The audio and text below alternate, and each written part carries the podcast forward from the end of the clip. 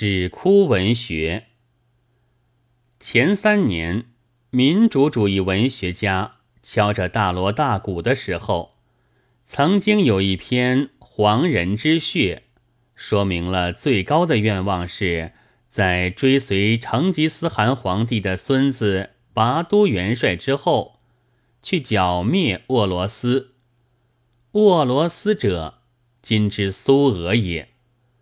那时就有人指出，说是现在的拔都的大军就是日本的军马，而在西征之前，尚需先将中国征服，给变成从军的奴才。当自己们被征服时，除了极少数人以外，是很苦痛的。这实力。就如东三省的轮王，上海的暴击，凡是活着的人们，毫无悲伤的，怕是很少很少吧。但这悲愤，于将来的西征是大有妨碍的。于是来了一部《大上海的毁灭》，用数目字告诉读者，以中国的武力。决定不如日本，给大家平平心，而且以为活着不如死亡。十九路军死是警告我们活得可怜无趣，但胜利又不如败退。十九路军胜利，只能增加我们苟且偷安与骄傲的迷梦。总之。战死是好的，但战败尤其好。上海之役正是中国的完全的成功。现在第二步开始了。据中央社消息，则日本已有与满洲国签订一种中华联邦帝国密约之阴谋。那方案的第一条是。现在世界只有两种国家，一种系资本主义，英美日意法；一种系共产主义，苏俄。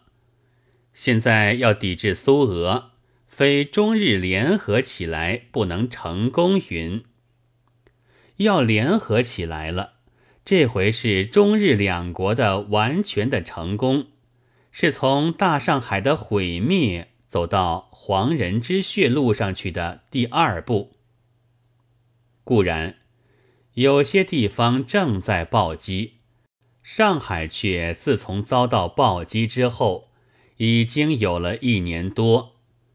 但有些人民不务西征的必然的步伐，竟似乎还没有完全忘掉前年的悲愤，这悲愤。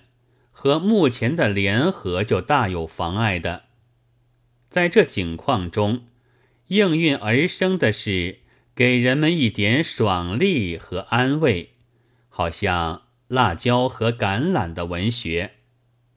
这也许正是一种苦闷的对症药吧？为什么呢？就因为是辣椒虽辣，辣不死人；橄榄虽苦。苦中有味的，明乎此，也就知道苦力为什么吸鸦片，而且不独无声的苦闷而已，还据说辣椒是连讨厌的哭声也可以停止的。王慈先生在提倡辣椒救国这一篇文章里告诉我们说，还有北方人。自小在母亲怀里大哭的时候，倘使母亲拿一只辣茄子给小儿咬，很灵验的可以立止大哭。现在的中国，仿佛是一个在大哭时的北方婴孩，倘使要制止他讨厌的哭声，只要多多的给辣茄子他咬。辣椒可以止小儿的大哭，真是空前绝后的奇闻。倘是真的，中国人可实在是一种与众不同的特别民族了。然而，也很分明的看见了这种文学的企图，是在给人一辣而不死，制止他讨厌的哭声，静候着拔都元帅。不过，这是无效的，远不如枯泽格杀勿论的灵验。此后要防的是道路隐目了。我们等待着遮掩文学吧。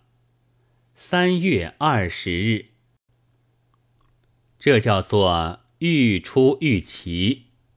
加干，斯德丁。实在不可以代表整个的日耳曼的，北方也实在不可以代表全中国。然而，北方的孩子不能用辣椒止哭，却是事实，也实在没有法子想。吸鸦片的父母生育出来的婴孩也有烟瘾，是的确的。然而，是辣椒的父母生育出来的婴孩。却没有辣椒瘾，和嗜醋者的孩子没有醋瘾相同，这也是事实。无论谁都没有法子想。凡事实，靠发少爷脾气还是改不过来的。格里莱阿说地球在回旋，教徒要烧死他，他怕死。将主张取消了，但地球仍然在回旋，为什么呢？就因为地球是实在在回旋的缘故。所以，即使我不反对，倘将辣椒塞在哭着的北方孩子的嘴里，他不但不止，还要哭得更加厉害的。七月十九日。